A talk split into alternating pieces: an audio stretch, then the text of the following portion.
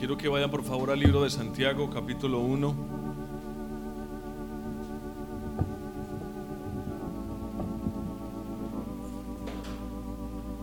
Estamos usando este tiempo de las noches para hablar acerca de las enfermedades espirituales. Hemos hablado de la dureza de corazón, de la incredulidad. Son dos cosas que van de la mano. Son dos cosas que dos cosas que pueden destruir nuestra vida. Pueden llegar a destruir nuestra vida y lamentablemente no solo nuestra vida, también las vidas de los que están a nuestro alrededor.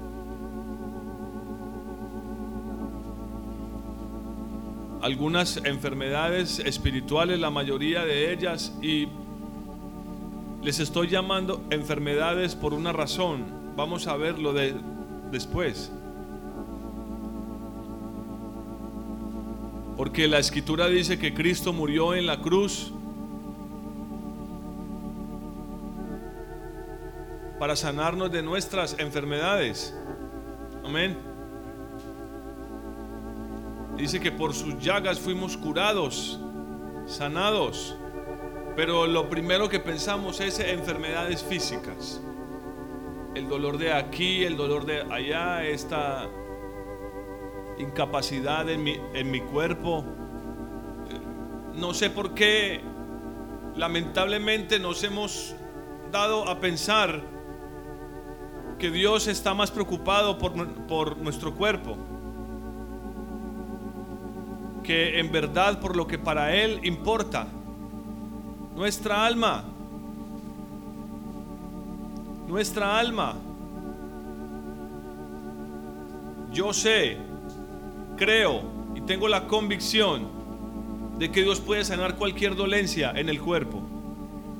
Pero que nadie me diga que Dios está más interesado en eso que en nuestro ser interior. Y que nadie me diga que cuando el Señor escribió eso, de pulso de alguno de los profetas, estaba pensando en el cuerpo. Yo no lo creo. Y si lo estaba pensando, lo estaba pensando como algo totalmente secundario. Esa parte la estoy dejando para después. Ahora estoy mencionando eh, algunas cosas. Por ejemplo, hay un salmo que dice, no voy a ir ahí. David dice, enfermedad mía es esta. Y él no está hablando ni de gastritis, ni de úlceras, ni de migrañas, ni, ni, ni... ¿A qué se refiere cuando dice eso? Si alguien ha leído el salmo. ¿A qué se refiere? ¿Alguien ha leído el Salmo? Se refiere a su pecado. Él dice, enfermedad mía es esta. Le declararé mi pecado a Dios. Esa enfermedad vamos a verla después. La enfermedad de ocultar nuestros pecados. Hoy no vamos a ver esa. Pero he querido irme directamente a las cosas más importantes y luego voy a englobar todo esto y voy a decirles qué es lo que la escritura dice acerca de eso. Sí, otra vez, que nadie vaya a tomar mis palabras para sacarlas fuera de contexto.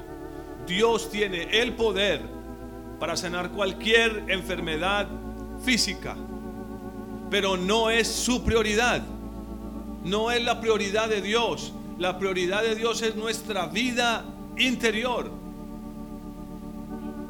Y yo no creo que Él haya derramado su sangre y permitido que le colocaran una corona de espinas en su cabeza y que lo atravesaran con esa lanza tan solo para darnos sanidad física, que es lo que más quieren proclamar hoy en las iglesias, olvidándose de una verdadera y de muchas, más bien, de muchas enfermedades que están aquí adentro dañando la vida interior de las personas, destruyéndolas de adentro hacia afuera, ignorando que cosas como las que hasta hoy hemos mencionado, la dureza de corazón, la incredulidad, están ahí, conviven con nosotros, pero las ignoramos voluntariamente.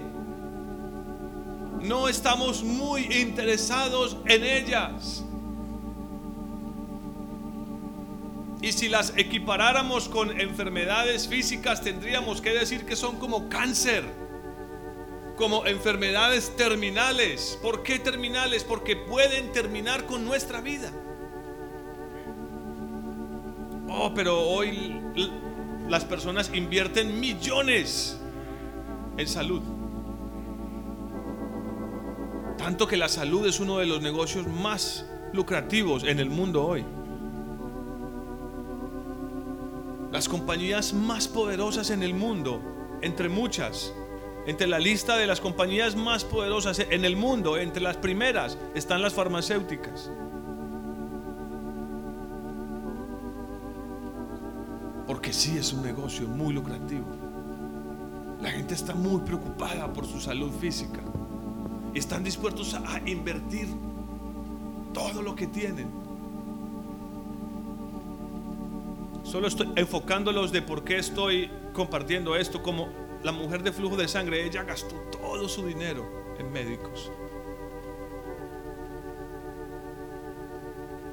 Y al parecer lo que ella necesitaba era una sanidad espiritual. Y sí, Dios la sanó también de su parte física, porque otra vez Él puede hacerlo. Pero ¿cuál será su prioridad?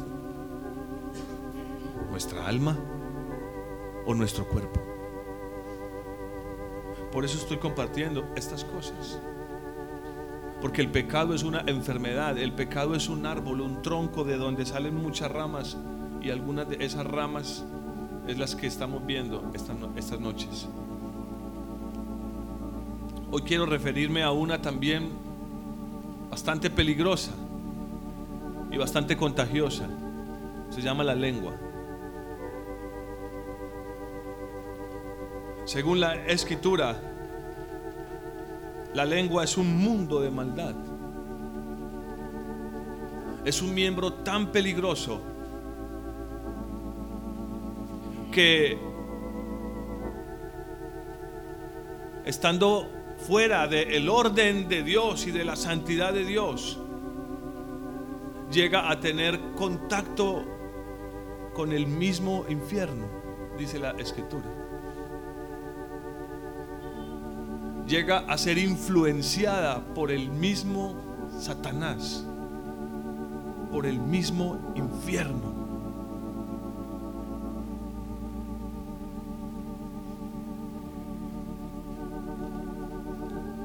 Y es una cosa que lamentablemente muchos voluntariamente quieren pasar por alto. Y yo sé que el tiempo no nos va a alcanzar para ver todo, entonces no sé si me vean la necesidad de usar dos noches para compartir sobre esta parte porque es muy amplio.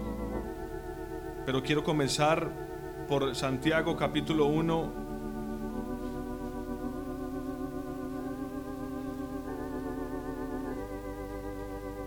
Versículo 19.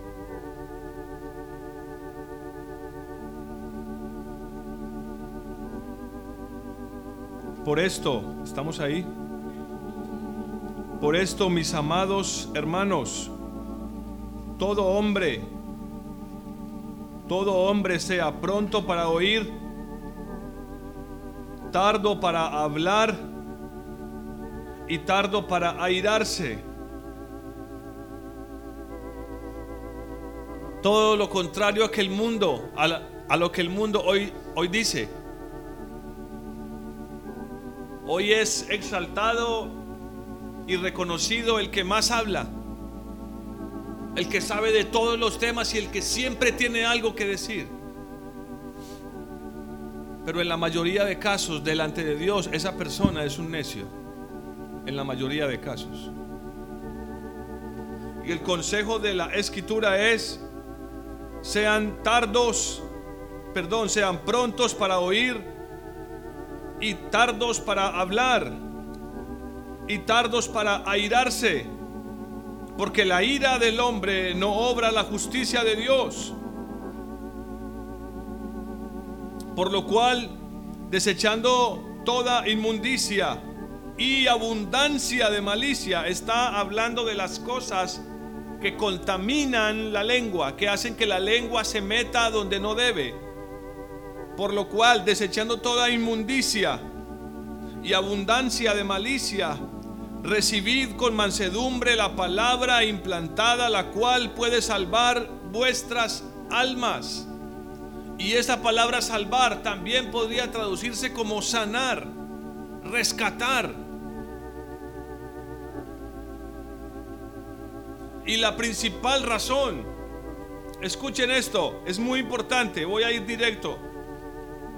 La principal razón del problema de la lengua en el ser humano es la ignorancia en cuanto a la palabra de Dios, en cuanto a las escrituras. Si yo tengo problemas con la lengua, necesito llenarme de la palabra de Dios. Otra vez la escritura dice que Dios escogió a Israel para hacer de él un pueblo sabio y entendido más que todas las naciones. Y a pesar de que Israel en lo natural es una, es una nación caída, de ahí, de Israel, han nacido los principales pensadores del mundo. Llame los filósofos si quiere. Bueno, el comunismo nació ahí, entre los judíos, para no mencionar más cosas. Pero Dios está interesado en nuestra alma. Y esa alma está enferma con las cosas que menciona, inmundicias, una abundancia. Oh, hermanos, ¿qué palabra usa? Una abundancia de malicia abundancia de malicia, tanto para oír como para hablar como para pensar. Hay una abundancia de malicia en el corazón. Siempre estamos maliciando, pensando lo que no es, agregándole, quitándole, duplicando las cosas, agrandándolas. Ni hablar del otro tipo de malicia. Eso creo que ya no debería ni siquiera ser parte de la vida de ningún creyente.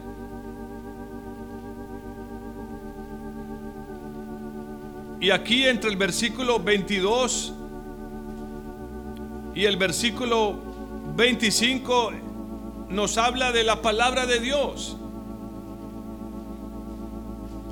Y dice, sed hacedores de la palabra y no tan solamente oidores, engañándoos a vosotros mismos y pone una semejanza entre la palabra de Dios y un espejo. Pero esa parte no, no quiero leerla por el tiempo. Voy a llegar hasta el versículo 26. Yo creo que ya ustedes han leído lo que dice acerca de eso, que la palabra es como un espejo eh, ante, eh, eh, ante el cual alguien viene y se mira y se ve, pero luego va y se olvida de lo que vio. Y lo dice para señalarnos que somos oidores olvidadizos, que estamos aquí, oímos la palabra de Dios constantemente, cada predicación, cada reunión, pero nos vamos y se nos olvidó lo que el Espíritu vino y puso delante de nosotros, confrontándonos. Esa es la principal razón. Esa es la principal razón del problema en la lengua que somos oidores olvidadizos. Pero este versículo da una sentencia poderosa. Y ojalá que ustedes escuchen esto con todo su corazón. Versículo 26. Si alguno se cree religioso, voy a parafrasearlo porque es la idea. Si alguno se cree cristiano, la palabra eh, griega en lo literal es piadoso. La piedad es la vida cristiana. Por eso me doy la libertad de parafrasearlo así. Si alguno se cree cristiano entre vosotros, pero no refrena su lengua, sino que engaña su corazón. El cristianismo de tal persona es vano, es vanidad. ¿Están escuchando eso? Si una persona no refrena su lengua, su cristianismo es pura vanidad. Su religiosidad es pura vanidad. Porque uno debe comprender que si no tiene nada que decir, es mejor quedarse callado. Porque lo más seguro es que termine diciendo algo que no debería haber dicho. Como una mentira. O algo con doble sentido. O exagerado. O algo ofensivo hacia alguna de las personas que están a nuestro alrededor. como les dije, no sé si nos dé el tiempo porque esto se, se desglosa en muchas áreas, como las bromas, como los chismes, como el, el exceso de confianza y la falta de respeto al hablar, porque simplemente podemos mm, generar cierta, cierta camaradería, cierta amistad y empezamos a tomarnos atribuciones que no nos corresponden porque no hay un freno en nuestra lengua. Y vamos a ver lo que él habla de esto. Hay debe haber un freno en nuestras lenguas. Debe haber un freno. Es el consejo de Dios. Pero él empieza declarando algo contundente. Si alguno es creyente, piadoso, religioso, pero no refrena su lengua, su religiosidad, su piedad, su cristianismo es pura vanidad. O sea, está viviendo una vida cristiana para Él y no para Dios. Es pura vanidad, pura vanagloria, es vano, no sirve, no sirve, porque esa es, ese es el significado de la palabra vanidad, no sirve, es inútil. Necesitamos entender esto. Necesitamos comprenderlo con todo nuestro corazón. Porque yo, hermanos, he visto, mire, he visto daños en muchas vidas, por muchas razones, por muchas cosas, por muchas situaciones. Pero la mayoría de los más terribles, de los más dañinos, de los que más daño han producido en personas, en familias, en iglesias, en naciones, es el problema de la lengua. Es el control, es la falta de control de nuestra lengua.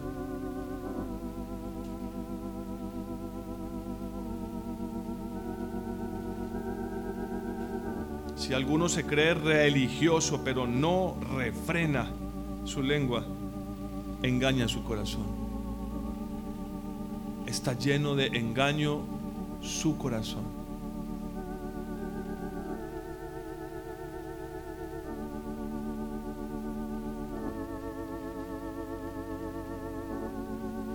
Vayamos a Santiago capítulo 3.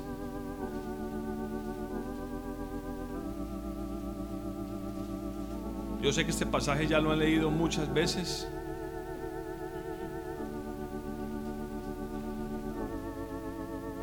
Pero vamos a darle una mirada otra vez.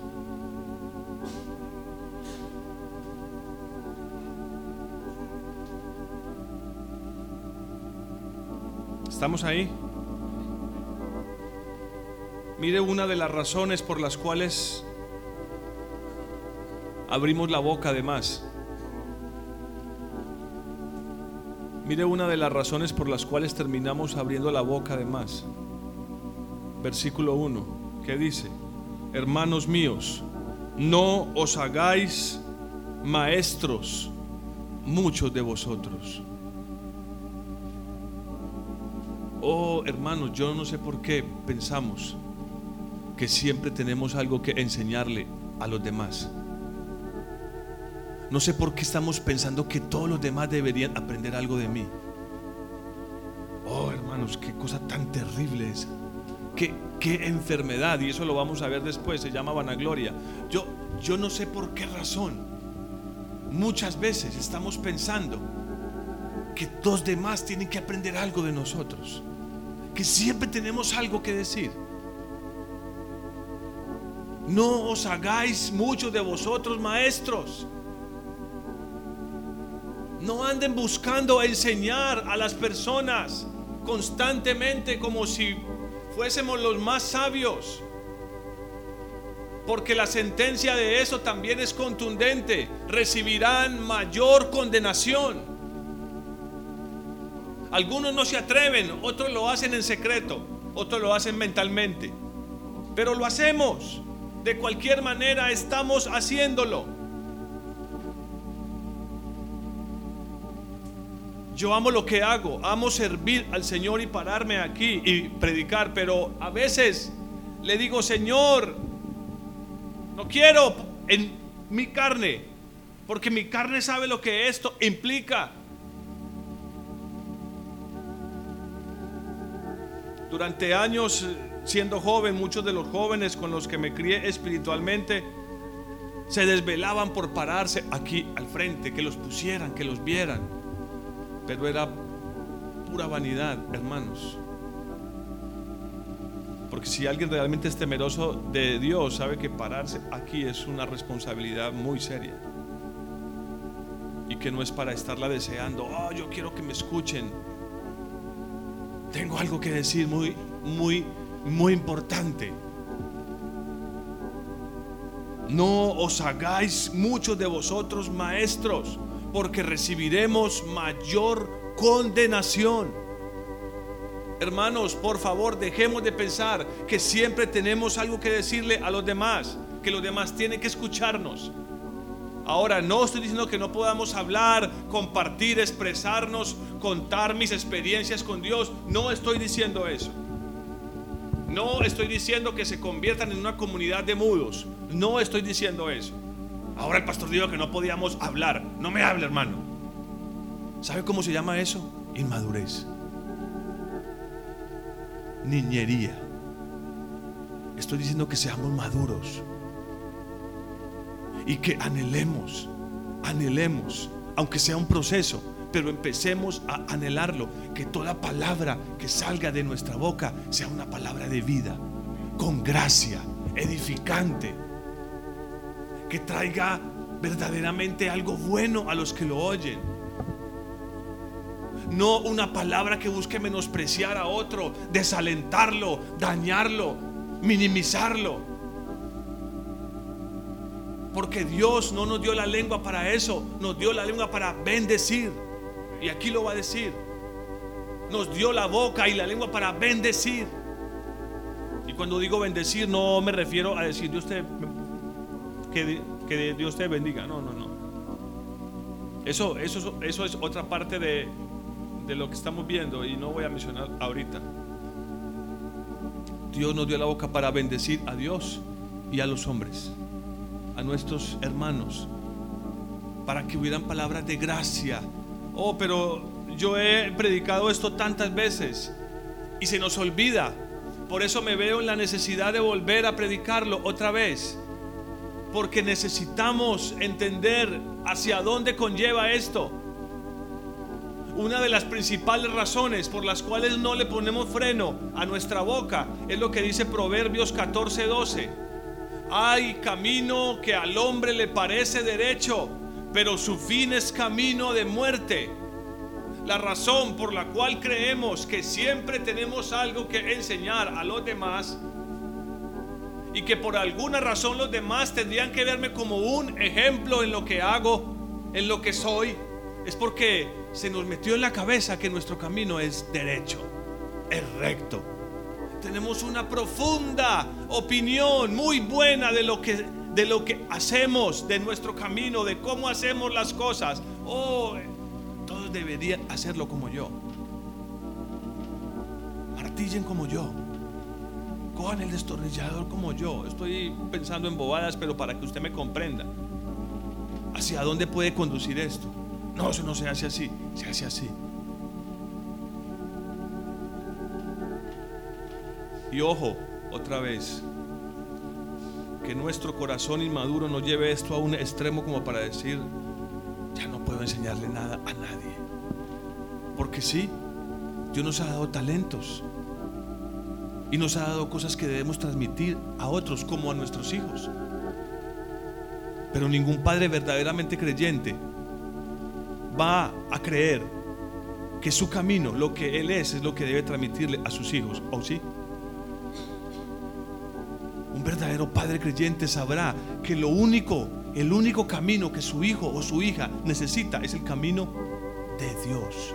Es la opinión de Dios. Es la prudencia de Dios. Es la sabiduría de Dios. Es la fuerza y la capacidad de Dios. No la de los hombres. No la nuestra.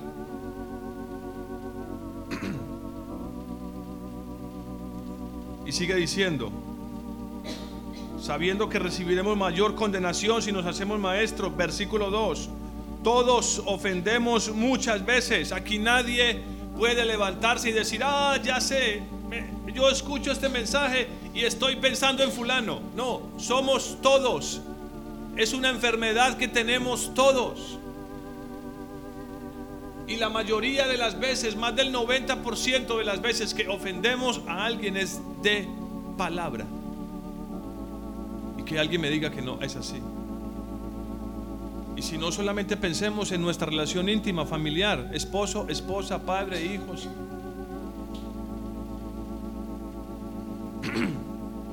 Si alguno no ofende de palabra, es una persona perfecta. ¿Alguien aquí llegó ya a la perfección? A ver, de pronto hay alguien y no me he dado cuenta que nos ayude al resto.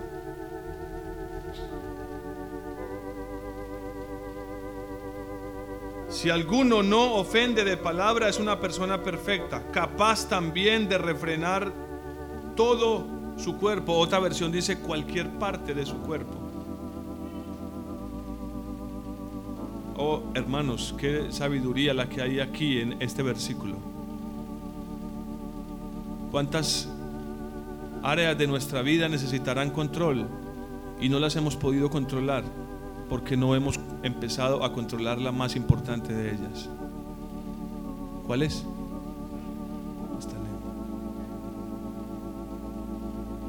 Vez el, tenemos una falta de control con la comida, por ejemplo, o con el sueño,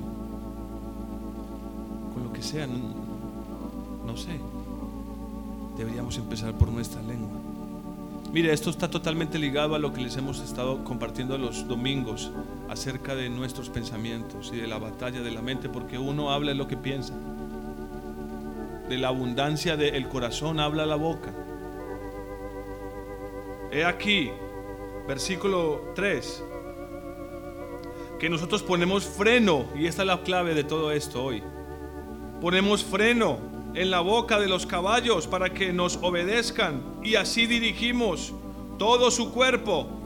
Mirad también las naves, aunque tan grandes y llevadas de impetuosos vientos, son gobernadas con un muy pequeño timón por donde el que las gobierna quiere. Así también la lengua es un miembro pequeño, pero que se jacta de grandes cosas. He aquí cuán grande bosque enciende un pequeño fuego. Hermanos, cuán grandes problemas empiezan con una sola palabra. Una sola palabra. O con una sola frase. Cuán grandes conflictos en el mundo han empezado porque alguien desató su lengua y dijo lo que no debería decir. Ahora, la sabiduría de este mundo dice que es que uno no debe quedarse callado. Uno debe decir lo que piensa, dice la gente.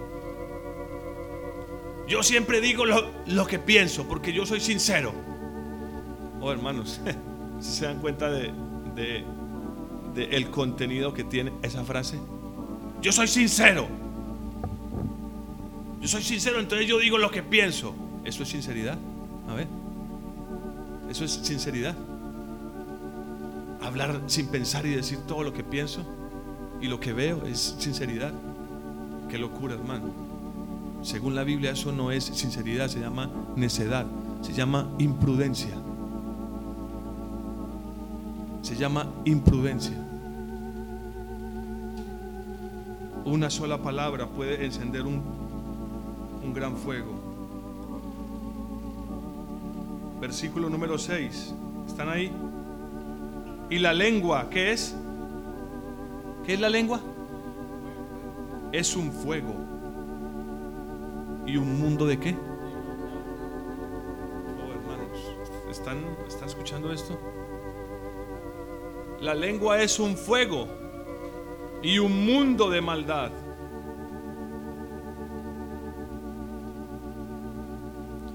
Y básicamente hay una segunda razón para eso. Primera de Corintios 3:18, no vayan ahí. Porque él dice, si alguno no refrena su lengua se engaña a sí mismo. Y dice Primera de Corintios 3:18, nadie se engañe a sí mismo. Si alguno entre vosotros se cree sabio en este siglo, vamos a pensar que sí en realidad soy sabio. Vamos a pensar que sí en realidad a través de los años he adquirido, he acumulado un montón de sabiduría en cuanto a ciertas cosas. Escuchen el consejo de la escritura. Si alguno entre vosotros se cree sabio en este siglo, hágase ignorante, para que entonces llegue a ser verdaderamente sabio. Primera de Corintios 3:18.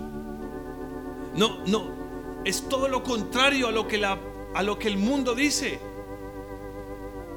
El problema es que nos creemos sabios. Nos creemos sabios. Y nos creemos sabios porque no tenemos la mente de Cristo. Y no somos capaces, como les decía el domingo, de ver a los demás como superiores a mí mismo. Y como leíamos, no hacer las cosas ni por contienda ni por vanagloria. Y yo le agregaría a eso, no decir nada. No decir nada por contienda. ¿Saben a veces que nos gusta decir cositas para comenzar una peleita? Es que como usted siempre tal cosa, ya, se acaba de encender un pequeño fuego. Es que como usted nunca tal cosa, ahí estoy metiéndole la chispa. Estoy diciendo algo solo para una contienda. Eh, miren, no se les ocurra pensar que estoy rellenando este espacio con un mensaje no muy importante. Por eso le leí primero el versículo 26 del capítulo 1. Si alguno se cree religioso y no refrena su lengua, está sumido en el engaño. Y su piedad, su vida religiosa, es pura vanidad. Hermanos, ¿eso no les preocupa? A ver, hermanos, ¿no les preocupa eso?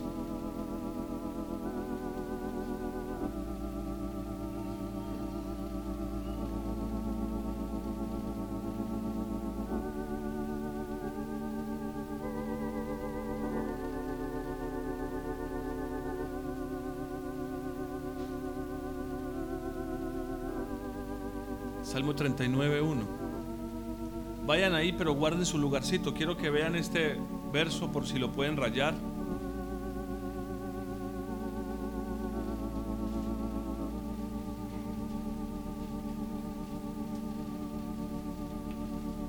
Porque como no podemos abarcar todo hoy, vamos a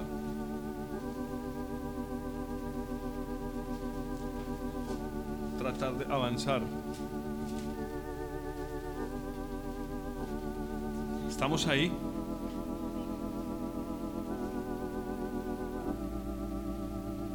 Salmo 39.1 dice, yo dije, atenderé a qué? ¿Recuerdan lo que leímos ahora en Proverbios 14.12? ¿Cómo le parece al hombre sus caminos? Rectos. Y cuando David dice aquí, atenderé a mis caminos, está diciendo es, voy a examinar mis caminos, voy a ser cuidadoso con mis caminos. Atenderé a mis caminos para qué? ¿Para qué, hermanos? Para no pecar con mi lengua. Hermanos, una gran cantidad, y no pequeña, no voy a decir un porcentaje, pero una gran cantidad de nuestros pecados tienen que ver con, con nuestra lengua. Una gran cantidad. Pecados que podrían haberse evitado, pero que comenzaron porque dijimos lo que no debíamos decir. Lo pensamos y lo dijimos. Atenderé a mis caminos para no pecar con mi lengua. Guardaré mi boca con qué? Allá leímos, y lo dice Santiago, a los caballos, aunque son fuertes. Hermano, un animal de esos puede pesar dos, no sé, ¿cuántos kilos? Mil, mil quinientos kilos, lo que sea. es, un, es, es una bestia fuerte. Pero le ponen un freno en su boca y lo dirigen. Y David aquí está diciendo, pondré freno. Dice, guardaré mi boca con freno en tanto que el impío esté delante de mí. Algo me dice que es impío no solamente es un impío que esté por ahí, sino que también hace una referencia a Satanás. Y luego vamos a ver por qué. No, no creo que hoy. Versículo 2. Enmudecí con silencio. Me callé, me callé. Aún respecto de lo bueno. Me callé aún respecto de lo bueno, pero se agravó mi dolor. Se, se dice, versículo 3 se enardeció mi corazón dentro de mí y en mi meditación se encendió qué? Un fuego. Él está luchando con algo que está aquí en su mente y él tiene que decirlo. Pero él dice, no, voy a callar, voy a callar. Él estaba pensando mil cosas, había una lucha, una batalla en su mente. Pero él logró decir con su boca lo que tenía que decir. Ya lo puede leer después en su casa. Versículo 4. Él dice que profirió con su lengua. Hazme saber el fin de mis días y cuán frágil soy. Él no permitió que su lengua tomara control. Sí, había un fuego ahí adentro y él tenía que decir algo. Yo he oído personas, lo he oído muchas veces, que después de decir lo que tienen que decir, dice, ay, descansé, yo tenía que decir eso. Yo tenía que contarte esto, ya, descansé. Es como un fuego que había ahí. Algunos porque querían venganza, desquitarse, otros porque querían desahogarse, lo que sea. Pero es como un fuego que está ahí. Y él dice, pondré un freno en mi boca. ¿Cuál creen que es ese freno, ¿Cuál creen que es ese freno? Salmo 34, 13 dice, guarda tu lengua del mal y tus labios de, y tus labios de hablar engaño. Guarda tu lengua del mal y tus labios de hablar engaño. ¿Cuál creen que es ese freno? La escritura no nos deja ignorantes. Salmo 141, le leí el que no era. Salmo 141, versículo 3.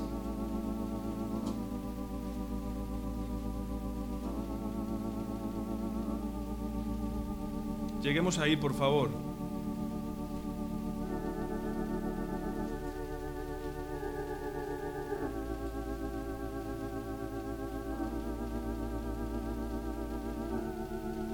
¿Estamos ahí? Salmo 141, voy a leer desde el versículo 1 para que vean el, el contexto de esto.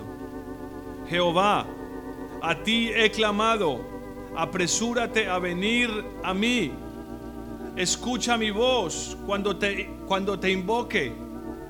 Suba mi oración delante de ti como el incienso y el don de mis manos como la ofrenda de la tarde. El, en el hebreo dice el levantar de mis manos. Que el levantamiento de mis manos sea como una ofrenda de la tarde. Versículo 3. El, este hombre le dice a Dios, pon guarda. ¿Dónde? A mi boca. Pon guarda a mi boca, Jehová. guarda la puerta de mis labios. Hermanos, ese freno es el Espíritu de Dios. Pero ojo, ese freno no funciona si yo no tomo la decisión de quedarme callado. Como lo leímos en el Salmo 39. Enmudecí, enmudecí, puse freno a mi boca. Y ese espíritu, hermanos, entramos en contacto con Él a través de la oración, no a través de un acto imaginario, sino a través de la oración, otra vez a través de la comunión íntima con el Señor. Y si habla de levantar las manos, creo que está hablando de alabanza, de adoración. Es a través de nuestra comunión con Dios que entramos en contacto con su Espíritu. Él viene sobre nosotros y se convierte como un guarda en nuestros labios. Como dice el proverbio, plata pura es la lengua del sabio. Es como plata purificada. ¿Cómo ha sido purificada? Por el Señor, por su Espíritu. Pon guarda a mi boca, guarda la puerta de, mis labios. No dejes que se incline mi corazón a cosa mala para hacer obras impías con los que hacen maldad. Y no coma yo, y no coma yo de sus deleites. Y creo que está hablando de palabras, hermanos creo que está hablando de palabras. Porque sí, así como el cuerpo se alimenta de comida, nuestro ser interior se alimenta de palabras. Es deleite. Por eso muchos quieren saber el último comentario, el último chisme. Quieren saber qué pasó con fulano, qué pasó con sutano, por qué sucedió esto con fulano y qué fue lo que... Es un deleite. No coma yo de sus deleites. No coma yo de sus deleites. ¿Para qué quieres saber la vida de fulano? ¿Para qué? Dice Proverbios 19, en las muchas palabras no falta pecado.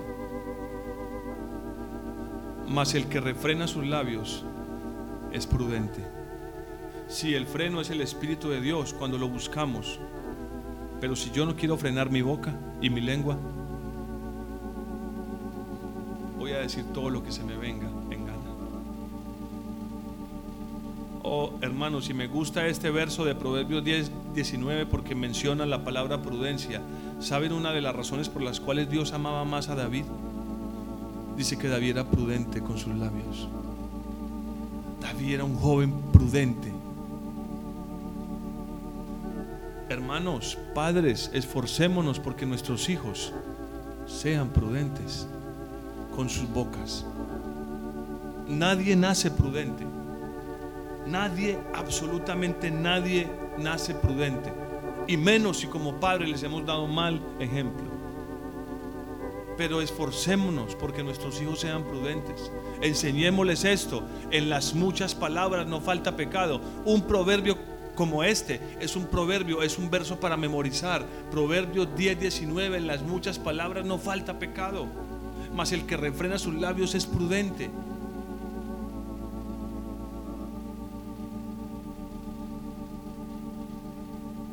Déjeme leer unos versos más antes de terminar.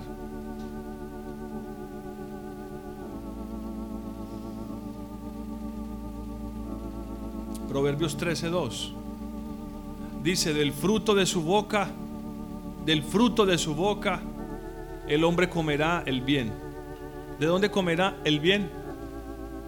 Del fruto de su boca, o sea, de sus palabras.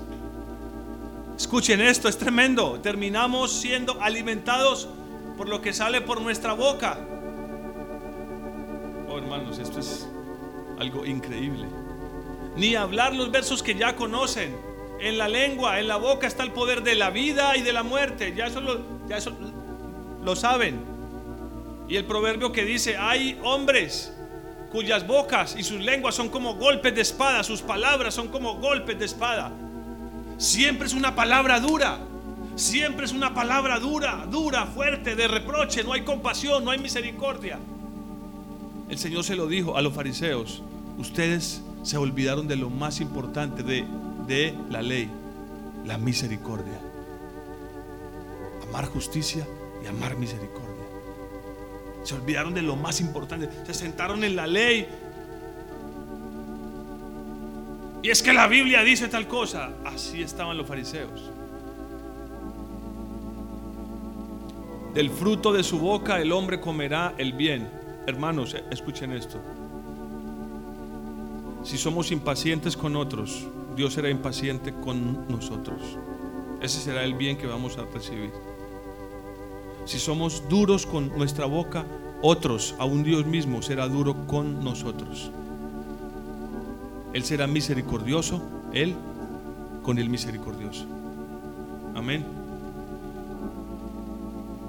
Mas el alma de los prevaricadores hallarán el mal. Proverbios 13:3. Ahí mismo, el que guarda su boca, escuchen esto hermanos, guarda su alma. Está guardando su alma de bacterias, de enfermedades. El que guarda su boca, guarda su alma.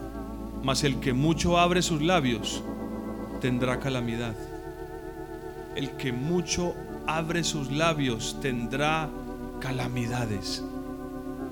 A veces ni cuenta nos damos de que muy posiblemente lo que nos está pasando es porque abrimos la boca y metimos la lengua donde no debíamos meterla dijimos lo, o sea, cosas que no debíamos decir. O nos paramos frente a otro y le hablamos de tal manera en el cual yo me puse en un lugar así alto y la otra persona estaba aquí abajo, sintiéndome yo mayor. O eh, eso es tan peligroso. Porque entonces Dios vendrá y nos juzgará. Dios vendrá y nos juzgará.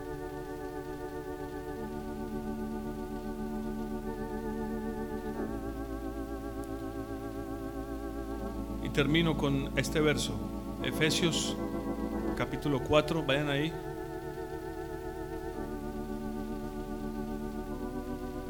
Luego retomaremos Santiago, Efesios capítulo 4, versículo 29.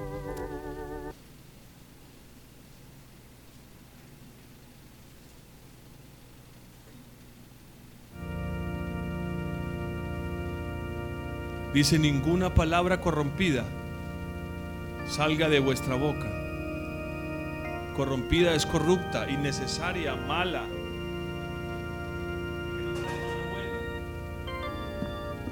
¿Para qué? Entonces mejor no digo nada, mejor me quedo callado. No tengo nada que decir, pues no digo nada. Qué lindo es el Señor que dice que aunque seamos necios, si cerramos la boca, contados como sabios. Tan poderoso es el silencio a veces. Pero por favor, no vayan a usar mis palabras para la inmadurez. Ya no podemos hablar, hermanos, no me hablen. Salúdenme nomás. Esto no es un juego.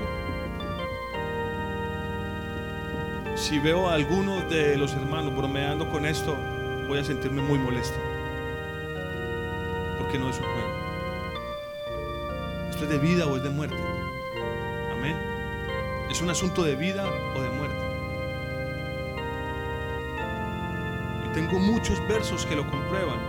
Ninguna palabra corrompida salga de vuestra boca, sino la que sea buena para la, para la necesaria edificación, a fin de dar gracia a los oyentes. Si no tengo nada edificante que decir, mejor escucho. Sean prontos para oír, tardos para hablar. Y dice Colosenses 4:6. No, perdón. Primera de Pedro 3:10. Primera de Pedro 3:10, porque el que quiere amar la vida, el que quiere amar la vida y ver días buenos, debe refrenar su lengua del mal y sus labios no hablar engaño. ¿Quieren ver días buenos? Miren, hermanos, Él no se equivoca. Muchos de nuestros días malos son un producto de nuestra lengua. Tenemos la cabeza llena de tantas cosas vacías. Oh, es tiempo de llenarnos con la palabra de Dios. Y si no tenemos nada edificante que decir, nada con gracia, mejor no abramos la boca, quedémonos callados. Escuchemos. Escuchemos. Dios, Dios en verdad quiere que seamos sabios. El deseo de Dios es llevarnos a una sabiduría en la cual nuestras palabras, nuestras bocas sean una fuente de vida, de edificación y de bendición para todos los que estén a nuestro alrededor.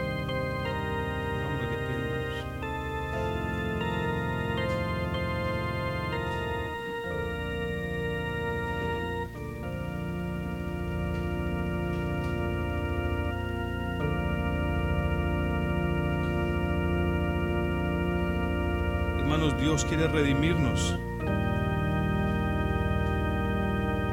David le llama, dice lengua perversa, engañosa, le dice, que te jactas de maldad. mire hermano, este, este es un tema tan importante que la Biblia está llena de él.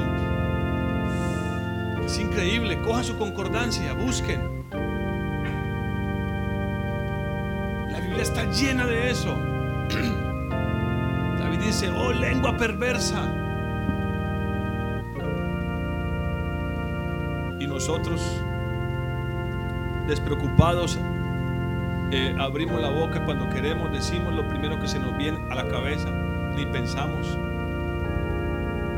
No se nos ocurre ni por un instante pensar, ¿será que lo que voy a decir puede hacerle daño a la persona que está ahí oyéndome? ¿O será que lo que voy a decir puede ofenderlo?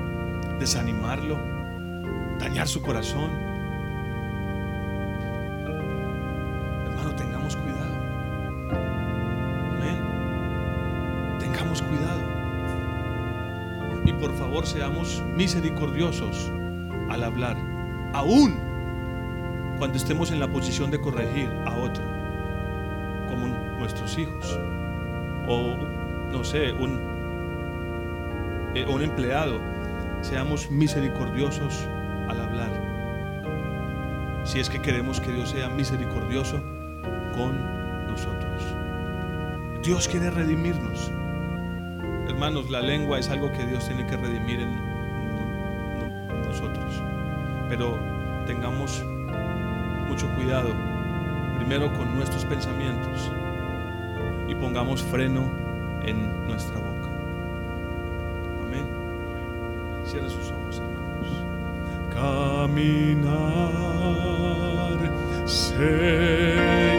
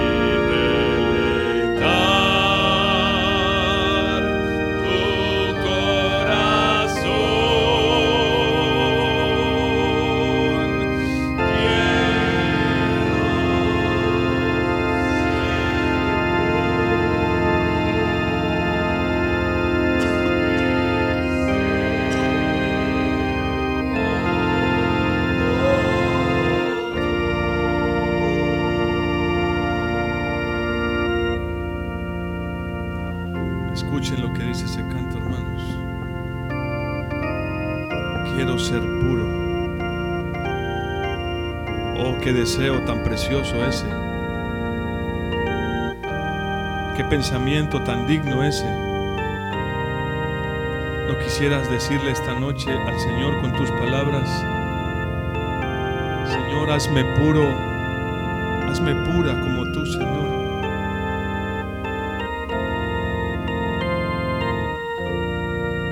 Tú prometiste a tu pueblo pureza de labios. Una de tus promesas, Señor, a tu pueblo es que darías pureza de labios. Oh, cuánto necesitamos, Señor. Cuánto necesitamos esa pureza de labios.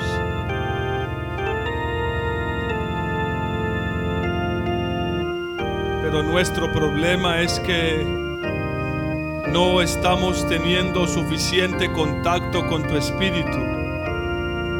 No estamos pasando el tiempo suficiente en tu presencia para que tu espíritu more en nuestros labios.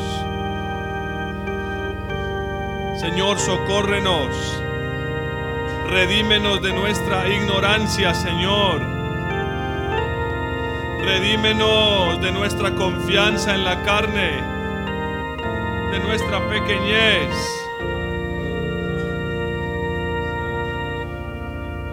No permitas que nos sintamos saciados con tan poco, Señor, cuando tú tienes tanto para darnos, mi Señor. Ten misericordia y concédenos esa pureza, Señor, que hay en ti, yo te lo ruego.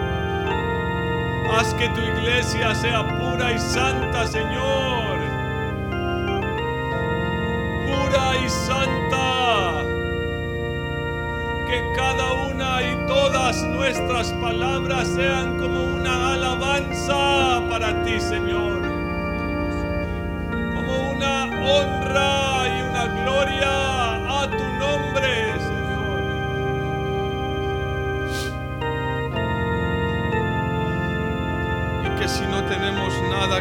entonces mejor callemos y escuchemos.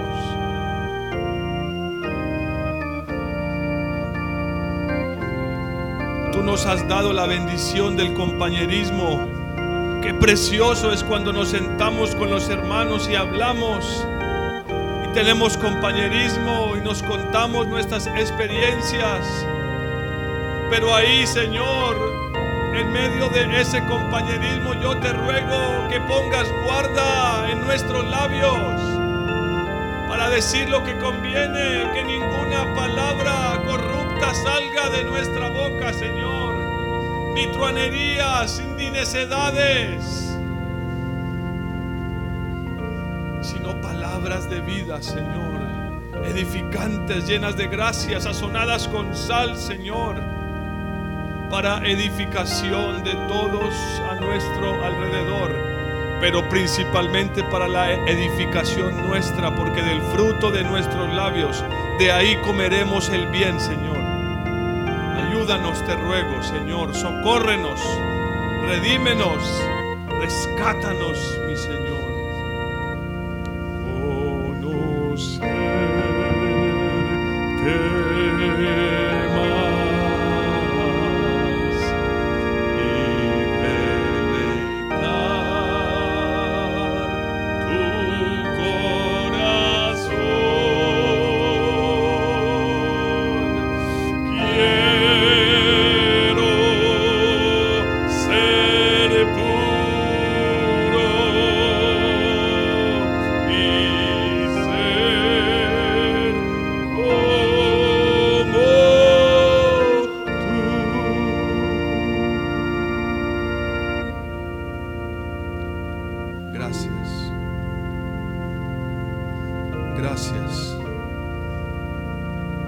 tan humildes que amemos la corrección, Señor.